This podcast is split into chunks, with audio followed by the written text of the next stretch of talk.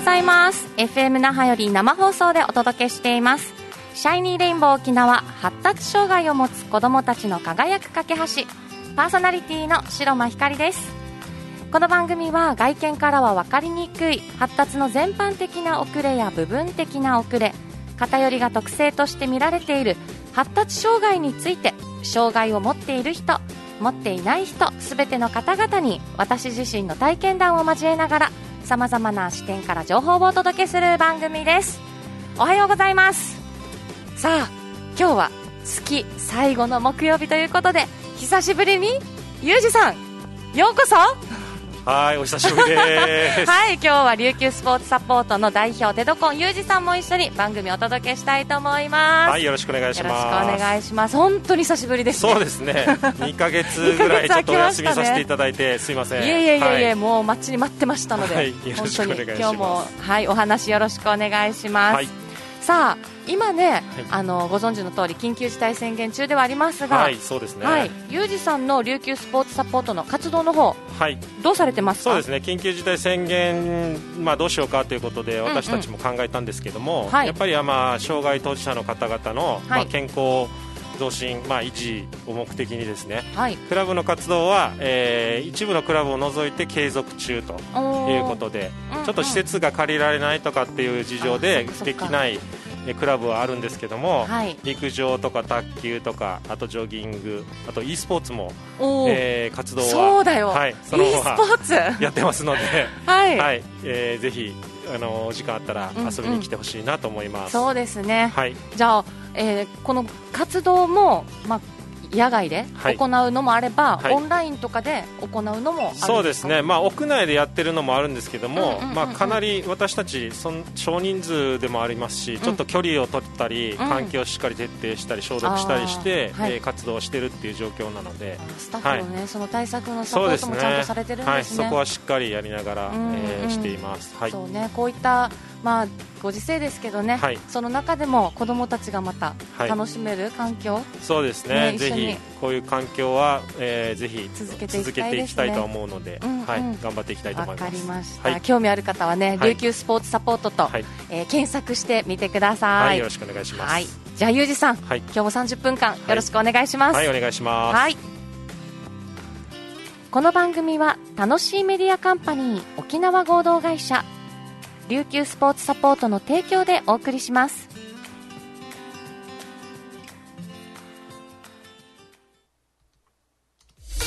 沖縄のホームページ制作は楽しいメディアカンパニーへ皆さんのホームページはちゃんと成果を出してますか？ホームページはあなたの商品サービスを PR して認知集客採用問い合わせ購入売上につながるものであってほしいですよね。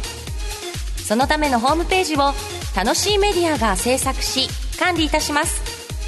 ウェブ戦略のパートナー楽しいメディアカンパニーをどうぞよろしくお願いいたします。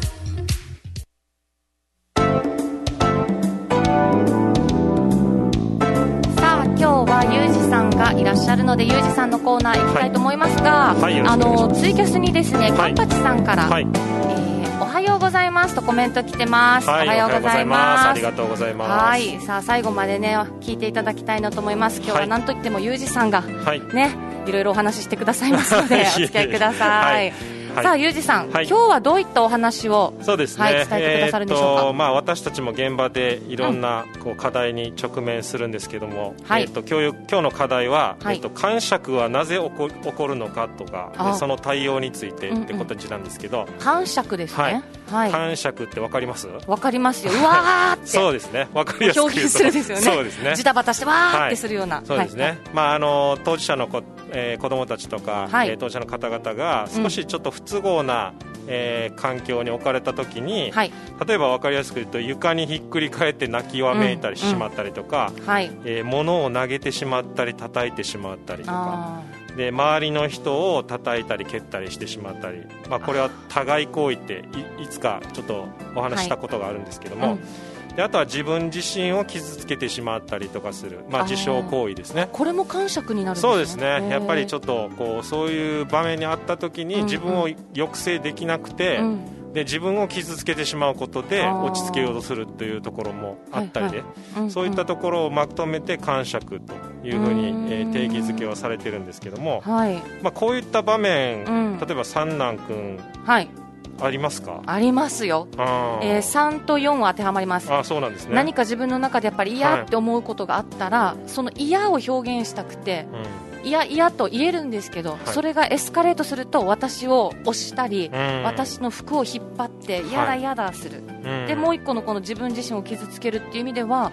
髪の毛が好きなんですよ、えー。なので自分の髪の毛をこう触りながらいつの間にか抜いているとか、えーそうなんですね。きっとこれも自傷行為になるのかなって。よくありますね。髪の毛抜くっていううん。はい、うんうん。そうですねまあ、そういったことね、感触が、えーよく起こる場面、私たちスポーツの現場でも小さい子供さんを中心にはい。よくあるんですけど、うん。まあ、あのなぜじゃあこういう泣きわめいたり、うん。まあ、自傷行為したりっていう感触が起きるのかっていう原因について、うん、知りたい、まあ、理由ですね、はいについてちょっとお話をしたいんですけども、はい。まずはまあ感触が起こす起きる起こしているのはですね、はい。まあ、その本人さんにとってうん。ちょっと不都合なことが起きたから、はいはい、えーやっぱ感触を起こして、うん、えー気を引いたりとか解決しようとしたりするんですよね、そうですね。例えばゲームをしていて、はい。じゃあもう終わりにしようよとお母さんから提案された時に、うん。自分はもう少しやりたいんだけど、はい。もうやめさせられるっていう不都合な事態が起きてしまってでそれをやっぱり解決するために感触を起こして、はい、えーかいこうもうもう少しゲームを続けたいっていううんこう希望を通そうとするっていうところですね、で環境を、まあ、そういう整えるために感触を起こしてるっていう。自分自身がですねそうなんですよ。当事者自ゲームし分自身がゲームをでききるっていう環境を整えるために感触をわーっと起こしてしまうっていうところがまず一つですね。はい。であとはコミュニケーションの一環としてうん。感触を起こしてるっていう形の方もいるので、へ例えばまあコミュニケーションには3つぐらい種類があって注目っていうのと要求。はいであとは拒否ですね、拒否はい。はい。で注目はやっぱり構ってもらいたい、はい。それだから感触を起こすっていうところよくあると思います、見てもらいいたいとか構あってもらいたいとか。保育士時代に習ったことあります、はい。壁に頭をどんどんぶつけるとか、ね。うん。これさっき言った自傷行為、はい、ってことですよね。あはい、ー。見てもらいたいので感触を起こしてるっていうのがあった、うんであとは物が欲しいとか、はい。例えば活動を続けたい、うん。ゲームを続けたいから感触を起こします、うん。これ要求ですよね。要求ね。はい、であとはあの逆になつあの辛いこと、うん。大変なこと本人にとって嫌なことから、こうややめたい逃げたい、うん。えー嫌だという気持ちを伝えたい拒否というこう感触の、はいはい。えー中身があって、うん。まあ、こういう注目要求拒否っていうような風に分かれてこう感触そうなんだ。ここう分けられるんですけども、はい。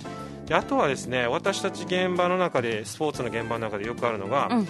生理的な、えー働き、はい。こう例えば脳内物質の働きでうん。それが発達障害の特性にこう絡んで起きる感触はい。ですね例えば運動をしていくとうん。だんだん人間って興奮してくるじゃないですか、でそうですね。興奮物質がやっぱり脳内に出てくるからします。肺になったり興奮したり気合が入ってきたりとかってあるんですけど、はいはいはい。そういう興奮物質がうん運動によってスポーツによって引き出された時に、うん。それをうまく整理できなくて、うん。感触が起こってしまうっていうところも現場の中では私たちよく見ていて、うん。例えばうクラブに来た時は落ち着いてるのではい。ニコニコして、うんうんうん。今日は何やるのかなってやってるけどだんだん体を動かしてきて 体が温まってくると興奮してくるわけですよね、はいはい。でそれがこう、ね、うまく整理できないので 次は何やるの？早くやろう！もう早くやらないと僕は嫌だ！わーってなってしまったりとか、はい。うん。そういうふうな生理的なこのものをうまく、えー自分でコントロールできない子どもたちを中心に、うん。えーこううまくそれが絡んでしまって起きる感触とそういうところがあるので。ハイテンションから来るそうなんですよ、はい、それをうまく処理できないんですね、要は子供たちって、だからそれがなんかこう感触につながってしまうんだけど、周りの大人としては、うん。なんで、なんで？って こうクエスチョンマークばっかりがついてくるっていうところがあるので、はい。そういったところがあるので、まあそういったところも三男君、まあ、こういう、うん。ね、どういった種類で今やってるのかなみたいなのがこううまく理解するだけでもお母さんとしては多分整理がうまくできて、うん。なんかそうですね。ん対応がうまくいくと思うんですうんうんうんうんうんねだからそういったところも、うん。このそういう当てはまるお子さんをお持ちの方とかはい、当事者の支援をされている方にはうん。理解していただいて、うん、単純に性格上から来る問題ではないよというところを理解していただきたいなと思いますよね。うん。うん。感触の起こる、まあ、理由っていうのが必ずあるっていうことですよね。では、はい。その、まあ、起こる。はい。起こりうるこのね感触理由はあるかもしれませんけど、それに対しての対策とはい。か対応うん。をやっぱり聞きたいなと思いますので、はい。では後半。はい。はい。よろしくお願いします、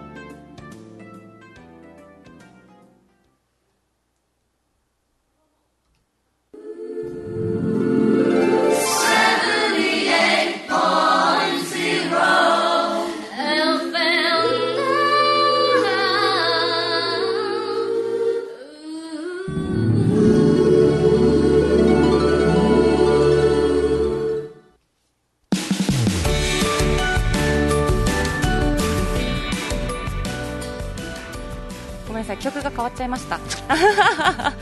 まあじゃあちょっと後半ということですし、はい。今日はこの曲でそのままいきましょう。あいいね。はい、よろしくお願いします。さあ今日は感触はい、についてね、えーいろいろお話聞いてますが、はい。その感触の起こる理由もはい、あると伺いました、はい、では感触への対策、はい、うん。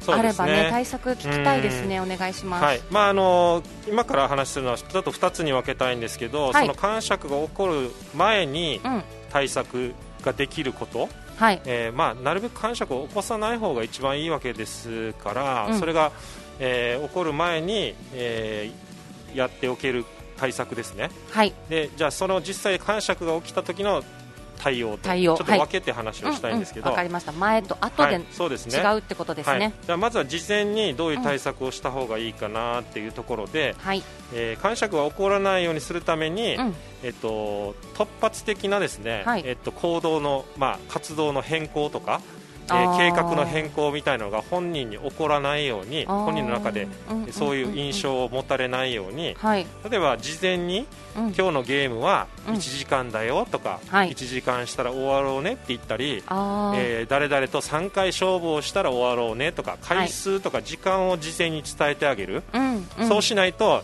いきなりお母さんからはいじゃあ今終わってうんと急に言われたら、えー本人にとっては不都合にな、ねはい。事象になってしまうので、はい。反射が起こりやすくなってしまうんですうんよね、うん、そういったところを事前に伝えるとかですね、やってます。でそうですね、大事なことだと思いますなのでそれが、えーそれとあとは次にうん。何をしするかなとか、えー今日の予定みたいなのを、はい。事前に伝えてあげる、うん。じゃあゲームが終わった後に勉強しようねとか、はい。えーご飯を食べた後にうん。外にお出かけしようねとかって具体的に予定を伝えてあげることで、ほえーうまく見通しが立てられるようになって、うん。本人の中では不都合なことが起こらなくなってくるとはいいうことになるので、そういう環境の調整をしてあげるってことが大事、う、うん。うん、ですね。うんはい、で次にですね、はい。えっと、例えば苦手な環境、状況をもともと避けるとか、うん、えー改善してあげる、はい。えー例えば人混みがはい。苦手な子供にとっては、うん。えー人混みをもちろん避けてあげるのが、うんこれも環境の調整ですよね。はい。で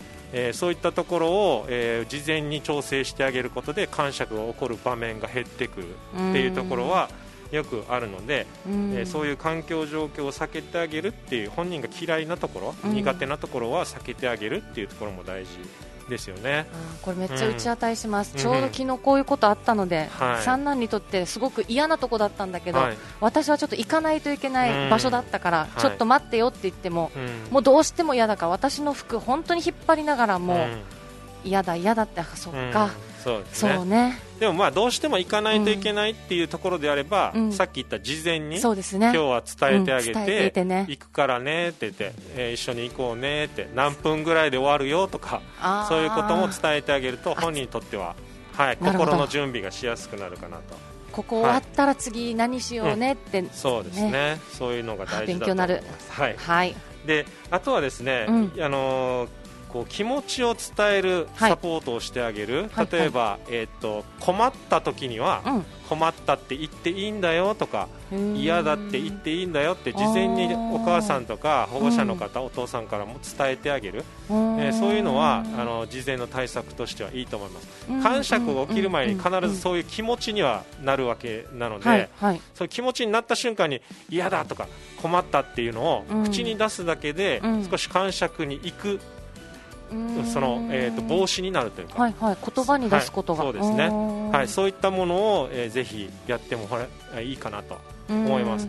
であと、コミュニケーションがはい。うまく出せない、はい。例えば発語がうまくいかないとか、そうですね。うんうん。そういう時のためにうん。最近は、うん。えっと、iPad とか、タブレットとかでアプリがあってはい。例えばそれを絵のボタンを押すだけで怒ってるとか、すごい、えー困ってるとか、えー、と泣きたいとかはい。でそういったところの気持ちの表現が言葉でコンピューターが喋ってくれるっていうようなアプリもあるので、はいそういうツールをはい、作るうんっていうのも使うっていうのも一つの手かなと、はい、思いますのでそういいうのでポンポンボタンを押しながら、うん。嫌だ嫌だって表現してるだけで、泣きわめくことの防止になったりとかになるわけですよ。それでコミュニケーションにつながったりするので、そういうのも、うん。はい、いいかなと思います。探したらじあのすぐ出てくると思うのでアプリストアとかで。めっちゃいいですね、はいあの探してみてください、うん。はい、であとはですね、はい。あのー最後に事前にうん。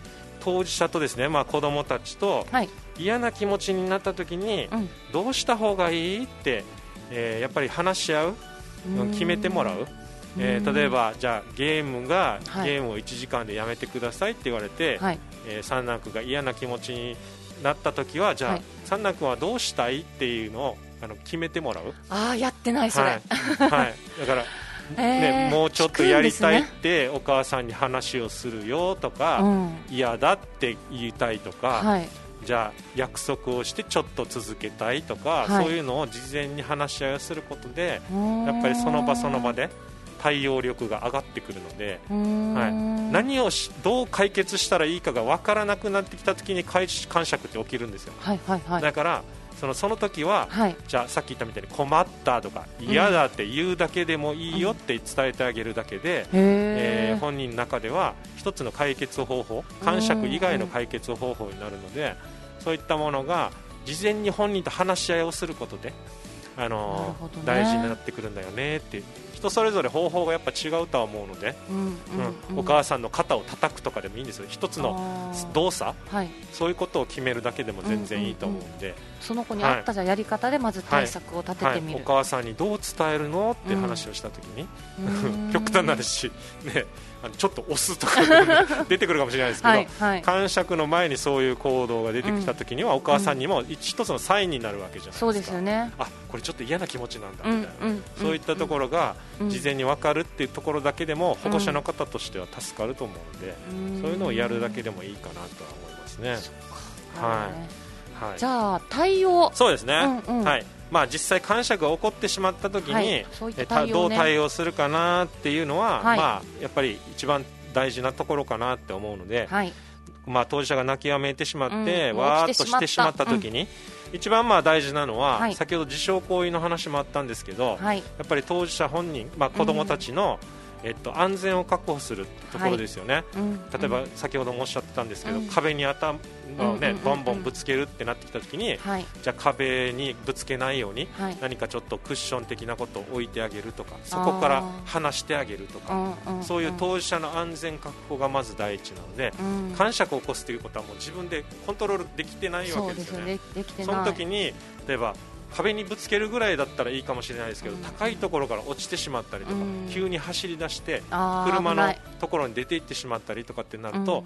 困るので、はい。まあ、それをや第一にやっぱり当事者の安全確保ってことを考えていただきたいなって、はいはい。思います、はい、でその次は、えっと場所を変えたり、うん。えー本人が気持ちが変わるような、はい。えーこう環境を変えたりすることでクールダウンをさせるっていうところで、うんえーうんそれはもうその次の対応になりますね。はい。はい。はい。でで落ち着けたらはい。例えば、えー場所を変えて部屋を違う部屋に行って、うん。本人が落ち着いたとしますよね自然に、はい。うん。そうなった時にあ落ち着いたねって褒めてあげる。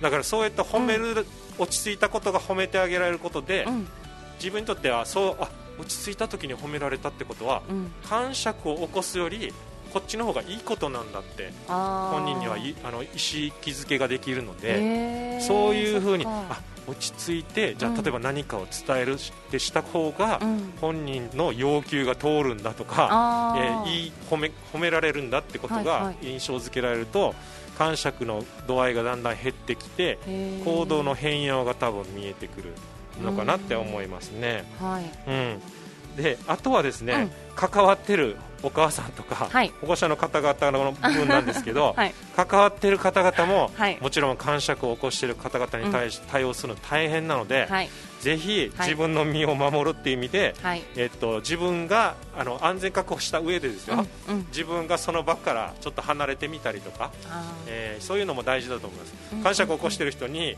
えー次のことと関連してくるんですけど、うん。感情的にやっぱり引きずられてしまってーあるある。自分も こう頭ごなしにちょっと感情的に叱ってしまったりとか、やっちゃいますけど、それってやっぱり当事者の感触に引きずられてしまっているので、うん。やっぱりそれを引きずられないために、うん。その場から離れるとか違う人と交代するとか、うん。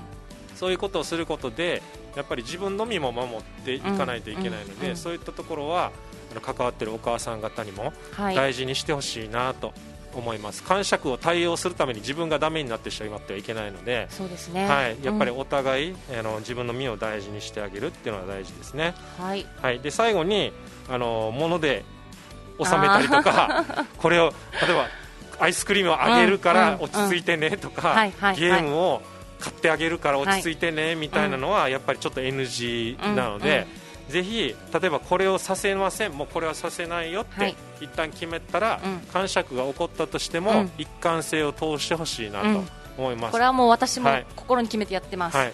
買い物行ってお菓子買いたい。はい。1個だよって言ったのに 2個って言われた時にう,、ね。ーん1個。はい。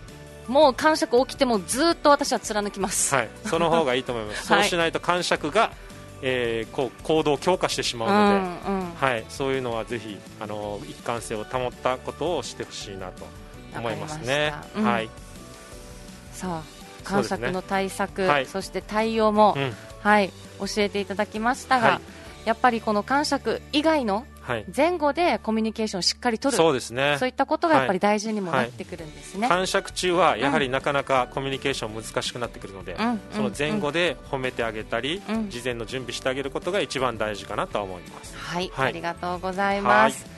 さあ今日は感触について、えー、ゆうじさんにお話ししていただきました。はい、沖縄ってこんないいものが生まれてるんだ沖縄から生まれた可愛いいもの美味しいもの綺麗なもの優れたものあなたの生活を彩る沖縄。つい人に勧めたくなる沖縄がここで見つかります。いつも話題のお出かけスポット。イーヤス沖縄豊崎1階。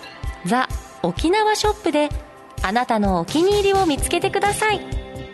いつ行っても新しい沖縄があなたを待ってます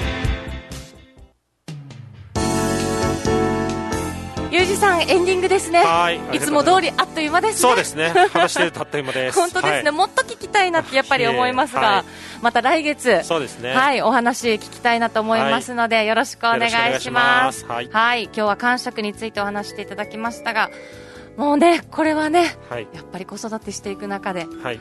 大事なことかなと思いますし、そうですね。そういうのは、まあ、うん障害があるななしに関わらず、ねはい、対応は同じだと思うので、うんぜひ皆さんにも知っていただきたいですね。はい、ありがとうございます。はい。